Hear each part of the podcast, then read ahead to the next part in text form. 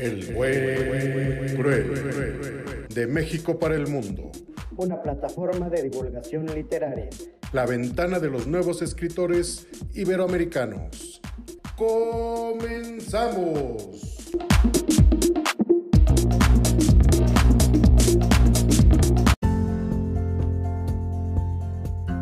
El Buen Cruel es un programa de podcast especializado en la divulgación literaria como punto de partida.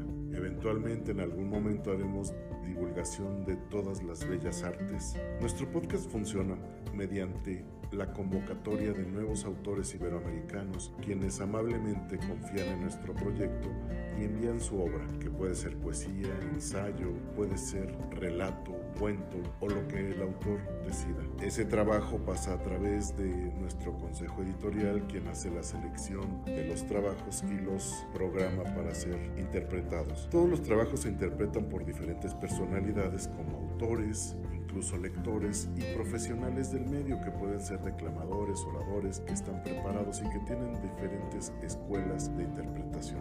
Una vez teniendo ese trabajo se divulga hasta ahora en más de 18 países. También hacemos entrevistas, conversatorios de creación literaria y especiales. Especiales como el del día de hoy, en donde pretendemos hacer un pequeño homenaje a Gabriela Mistral, la gran poeta y educadora chilena, y encontrar un poco de todos estos hilos conductores para ser tan famosa y para crear una obra tan distinguida incluso por el premio Nobel. Te invitamos entonces, amiga, amigo, a escucharnos y a indicarnos qué te parece nuestro programa. Te deseamos un excelente día, tarde y noche y que la pases muy bien. Felicidades y gracias. Te presento a San Fernández, quien nos hará una presentación de la biografía, posteriormente a Patti Rogel con la obra y tu servidor mostrándote otra cara, otra visión de la vida de Gabriela Mistral. Te agradecemos mucho por tu visita.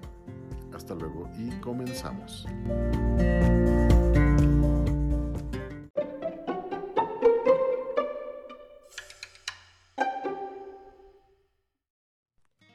Crearás belleza no para excitar los sentidos, sino para dar sustento al alma. Mi nombre es Lucila Godoy Alcayaga, mejor conocida como Gabriela Mistral. Nací el 7 de abril de 1889 en Vicuña, Chile, en el Valle del Equí, con sus cien montañas o más, su río y sus huertos de árboles frutales. Entonces fueron mi patria real y verdadera. Esa bella naturaleza marcaría mi futura poesía. A los tres años mi padre abandonó a mi familia. Mi padre andaba en la locura heroica de la vida y no sabemos lo que es su día. Aprendí a leer a los seis años un manual de historia sagrada. Entonces esos textos fueron todo un mundo de criaturas judías que inundaron mi infancia. A los 14 años me inicié como maestra rural. Conocí al periodista Bernardo Sandón. El buen señor me abrió su tesoro de biblioteca, fiándome libros de buenas pastas y de papel fino. Escribí los sonetos de la muerte en 1909, después de que mi más íntimo amigo Romelio Ureta Carvajal perdiera la vida.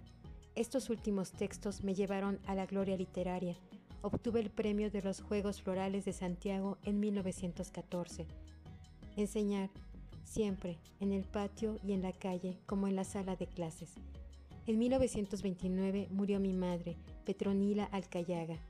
Ella era una especie de subsuelo mío, de donde me venía fuerza y no sé qué nobleza, esa nobleza de tener madre. Regresé a Chile en 1938. Recordé Vicuña. En mi vicuña iba yo por las noches con una velita de cebo atravesando mis calles de la infancia. En 1943 murió mi amado sobrino Juan Miguel Godoy Mendoza, a quien llamaba con cariño Guin Nunca la poesía fue para mí algo tan fuerte como para que me reemplace a este niño precioso con su conversación de niño, de mozo y de viejo. En 1954 regresé a Chile después de 13 años de ausencia.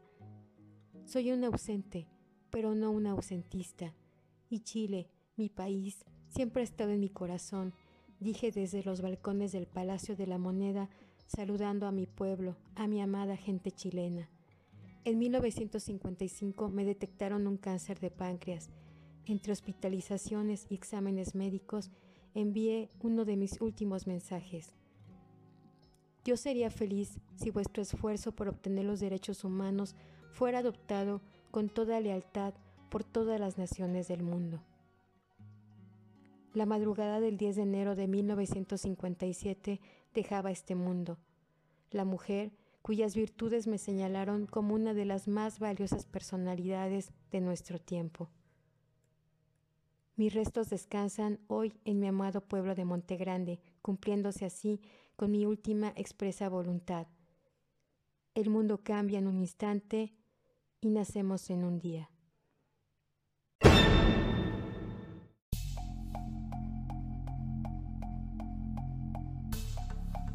Amigos del Buen Cruel, soy Patricia Rogel del Consejo Editorial. En este programa especial dedicado a Gabriela Mistral, la sencilla pero peculiar profesora, excelente poetisa y merecidamente Premio Nobel de Literatura 1945, me corresponde hablarles de su maravillosa obra. Lucía Godoy Alcayaga mejor conocida como Gabriela Mistral, la autora de las dulces canciones de cuna, las rondas, los magníficos remaques de clásicos libros infantiles y de sus poemas sobre la maternidad y el amor, dieron paso a la creación de una imagen potente y con un alto sentido del valor de la mujer y la justicia. La profesora, la poetisa que nada se parecía al prototipo común de su época, resultó ser una escritora de expresiones transgresoras, que con sus palabras fortalecía a la mujer y defendía a los más desprotegidos. En ese tiempo en el que el catolicismo vigilante continuaba fijando grandes expectativas en las mujeres de su tiempo, pero Gabriela Mistral venía fuerte y decidida. A principios del siglo XX, ser mujer pobre y provinciana era la combinación perfecta para pasarse la vida criando niños, cocinando, lavando y planchando. Pero a Gabriela Mistral, una chica pobre y provinciana, le esperaba un destino radicalmente distinto en una época en que la inteligencia de la mujer estaba puesta en duda. Su carrera docente fue sumamente precoz. Comienza a trabajar a los 15 años, asimismo la de escritora. Sin embargo, sus textos causaron resistencia, fueron considerados socialistas y paganos, lo que resultó de gran frustración para la joven escritora. Trabajó en distintas escuelas por todo su país, y así como su profesión docente fue en ascenso, lo hacía al mismo tiempo que elaboraba su obra poética. Escribió en el periódico El Coquimbo, con seudónimos como Alguien, Soledad o Alma. También publica artículos sobre la dignidad de la mujer y los derechos femeninos. Se pronunciaba contra los matrimonios de las mujeres jóvenes, obligadas a casarse con hombres viejos por dinero, en los que no se respetaba su deseo particular ni su dignidad de mujeres. Por sus ideas transgresoras, le fue difícil abrirse paso. Se le cerraban las puertas en muchos ámbitos, pero ella no claudicó. Se preparó, se preparó de forma autodidacta hasta conseguir revalidar sus conocimientos en el Instituto Pedagógico de la Universidad de Chile. Ella decía, es preciso que la mujer deje de ser mendiga de protección y pueda vivir sin que tenga que sacrificar su felicidad con uno de esos repugnantes matrimonios modernos. Gabriela Mistral recorrió su país y el mundo luchando por los derechos de los marginados y creando una poesía llena de pasión que iba desde la ternura más angelical hasta la ira divina, rompiendo fronteras físicas e intelectuales. Conquistó el mundo, aunque nunca se casó ni tuvo hijos. Por lo cual, Gabriela Mistral decía, soltera yo, tengo un marido que es el mar, y como toda mujer, soy inconstante, y a veces lo engaño con las montañas. Su pensamiento feminista era de palabras claras. En sus obras expresó temas como el sufrimiento o la maternidad frustrada, así como inquietudes religiosas y sociales que responden a su ideología cristiana y socialista. Poetisa de acento genuino y entrañable, parte de su obra está dedicada a los niños, y tal vez sea este el aspecto más conocido y celebrado de su obra. Sin embargo, su verdadera personalidad se revela, sincera, poderosa y conmovedora, en versos por los que circulan una intimidad dolorida y una ternura en busca de sus propios cauces de manifestación, como el siguiente. Instruyase a la mujer, que no hay nada en ella que le haga ser colocada en un lugar más bajo que el del hombre, que lleve una dignidad más al corazón por la vida, la dignidad de la ilustración, que algo más que la virtud le haga acreedora al respeto, a la admiración, al amor. Tendréis en el bello sexo instruido menos miserables, menos fanáticas y menos mujeres nulas, que puedan llegar a valerse por sí solas y dejen de ser aquella criatura que agoniza en la miseria si el padre, el esposo o el hijo no la amparan. En 1922 fue invitada por el entonces ministro de Educación de México, José Vasconcelos, para que junto con los intelectuales mexicanos más destacados trabajaran en los temas más importantes de la educación de ese país. La obra de Gabriela Mistral pasó por distintas etapas, en un primer momento con la publicación de Desolación, publicado en 1922 en Nueva York, en el que existe un fuerte predominio del sentimiento sobre el pensamiento, a la vez que una cercanía muy estrecha con lo religioso. Los temas que aparecen en este libro, bajo una profunda reivindicación del retorno a valores de una trascendente espiritualidad giran en torno a la frustración amorosa, al dolor por la pérdida, la muerte, la infidelidad, la maternidad y el amor filial. Todo ello envuelto en la reflexión adulta de la poetisa, que vivió el suicidio de su amado como una pérdida irreparable y de todo lo que había vivido hasta entonces cuando contaba con 33 años. Las composiciones para niños son el núcleo de su libro Ternura de 1924, en el que se advierte la pureza expresiva propia de aquella lírica humana y sencilla, una lírica generalmente inspirada en la naturaleza. Dedicado a su madre y hermana, está dividido en siete secciones. Canciones de cuna, rondas, jugarretas, cuentamundo, casi escolares, cuento y anejo. Para el lector autorizar la pérdida de la infancia, que es restituida en parte a través del lenguaje. Otra de sus obras más importantes es Tala, de 1938, en el, que, en el que Gabriela Mistral afirma valores del indigenismo, del americanismo y de las materias y esencias fundamentales del mundo. Pronto su esfuerzo fue reconocido, ya que fue galardonada con el Premio Nobel de Literatura 1945. La Academia Sueca le otorgó el premio por su poesía lírica que inspirada por poderosas emociones ha convertido su nombre en un símbolo de las aspiraciones idealistas de todo el mundo latinoamericano. Fue la primera mujer iberoamericana y la segunda persona latinoamericana en recibir un premio Nobel de Literatura. Para 1954 apareció en Chile su colección de poemas Lagar. Fue su última publicación en vida. En esta obra estarían presentes todas las muertes, las tristezas, las pérdidas y el sentimiento de su propio fin. Una profunda originalidad convive con la carga de tristeza y trascendencia que ya había impregnado parte de sus primeros escritos. Incansable viajera que ocupó cargos consulares en distintas ciudades de América y Europa, es autora, además, de numerosas crónicas o cartas periodísticas llamadas por ella Recados en 1957.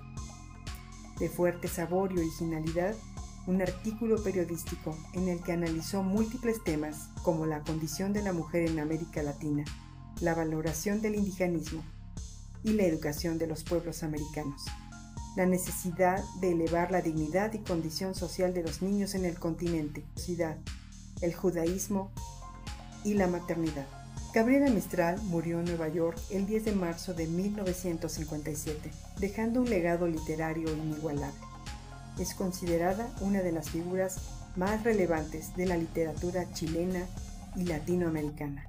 Póstumamente aparecieron el poemario Poema de Chile de 1967, un recorrido por la geografía, la naturaleza y la gente de su país, y la primera edición de sus poesías completas de 1970, así como diversas antologías de sus versos, recopilaciones de cartas y textos como Motivos de San Francisco de 1965, que es una serie de poemas en prosa dedicados a su admirado San Francisco de Asís, y Cartas de Amor de Gabriela Mistral de 1978.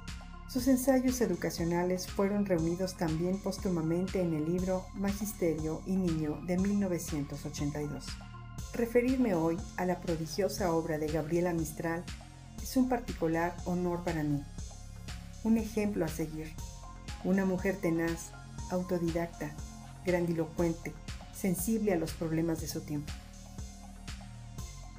Yo soy Patricia Rogel, para el podcast El Buen Cruel, por el nuevo boom de la letra iberoamericana. Gracias.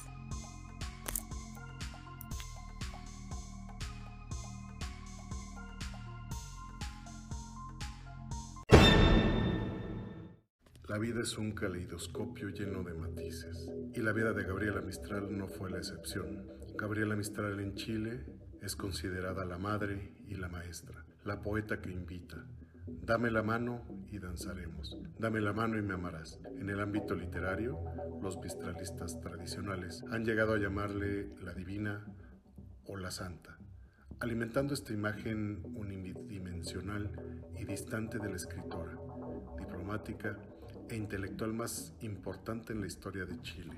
Mistral reunía todas las condiciones para ser discriminada, han comentado muchos de los estudiosos de su biografía, pues provenía de una familia pobre del interior chileno, no tenía padre, era alta, más alta de lo común, de rasgos indígenas y tenía una personalidad conflictiva y fuerte.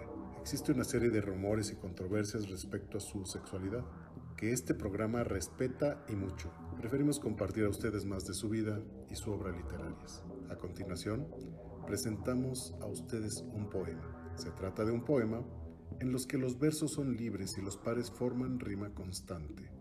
En este poema, Mistral hace un recorrido figurativo por el significado de los besos. Los besos son la sensualidad del afecto, de la verdad, del agradecimiento, de la redención y la transición. Al final, brillarán los besos únicos creados por el que besa para el ser amado. Besos. Autora Gabriela Mistral. Interpreta Manuel Chatelain para el podcast El Buen Cruel por el nuevo boom de la letra iberoamericana. Hay besos que pronuncian por sí solos, la sentencia de amor condenatoria. Hay besos que se dan con la mirada, hay besos que se dan con la memoria. Hay besos silenciosos, besos nobles, hay besos enigmáticos, sinceros. Hay besos que se dan solo las almas. Hay besos por prohibidos, verdaderos. Hay besos que calcinan y que hieren. Hay besos que arrebatan los sentidos. Hay besos misteriosos que han dejado mil sueños errantes y perdidos. Hay besos emblemáticos que encierran una clave que nadie ha descifrado. Hay besos que engendran la tragedia, cuantas rotas en broche han deshojado. Hay besos perfumados, besos tibios, que palpitan en íntimos anhelos. Hay besos en los que los labios dejan huellas, como un campo de sol entre dos hielos. Hay besos que parecen azucenas, por sublimes, ingenuos y por puros. Hay besos traicioneros y cobardes. Hay besos maldecidos y perjuros. Judas besa a Jesús y deja impresa en su rostro de Dios la felonía, mientras la Magdalena con sus besos fortifica piadosa su agonía. Desde entonces en los besos palpita el amor, la traición y los dolores. En las bodas humanas se parecen a la brisa que juega con las flores. Hay besos que producen desvaríos, de amorosa pasión, ardiente y loca. Tú los conoces bien, son besos míos, invitados por mí para tu boca. Besos de llama que en rastro impreso llevan los surcos de un verdadero amor vedado besos de tempestad, salvajes besos que solo nuestros labios han probado. ¿Te acuerdas el primero? Indefinible. Cubrió tu faz de cárdenos sonrojos y en los espasmos de emoción terrible llenáronse de lágrimas tus ojos. ¿Te acuerdas que una tarde en loco exceso te vi celoso imaginando agravios? Te suspendí en mis brazos, vibró un beso. ¿Y qué viste después? Sangre en mis labios. Yo te enseñé a besar los besos fríos son de impasible corazón de roca. Yo te enseñé a besar con besos míos, inventados por mí, para tu boca. Autora Gabriela Mistral interpreta a Manuel Chatelain para el podcast El Buen Cruel por el nuevo boom de la letra iberoamericana. Gracias.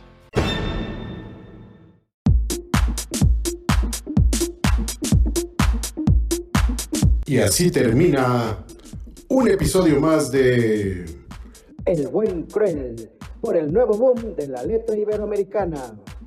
Estamos seguros que disfrutaste este paseo por la literatura. Hasta la próxima.